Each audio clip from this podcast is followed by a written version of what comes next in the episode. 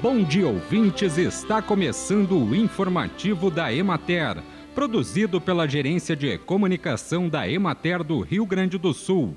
A apresentação é de Matheus de Oliveira, na técnica José Cabral. Na regional da Emater de Porto Alegre, a safra da melancia na microrregião da planície do Rio Jacuí ainda tem volume baixo de produção.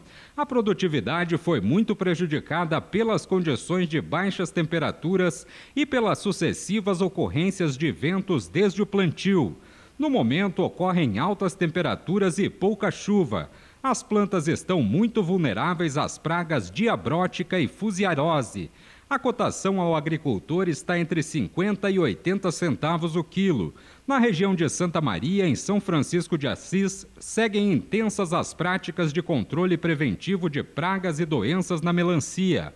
As chuvas dos últimos dias ajudaram no desenvolvimento dos frutos, mas no município houve muita perda de frutos por queima em decorrência das elevadas temperaturas e estima-se perdas que variam de 10 a 40%. Na região de Soledade, as lavouras do cedo estão em colheita com produção inferior ao esperado por causa dos efeitos das temperaturas baixas de outubro. Os plantios medianos apresentam bom potencial de produção. Em Encruzilhada do Sul, onde o plantio da melancia é mais tardio, as áreas estão com melhor potencial de produção.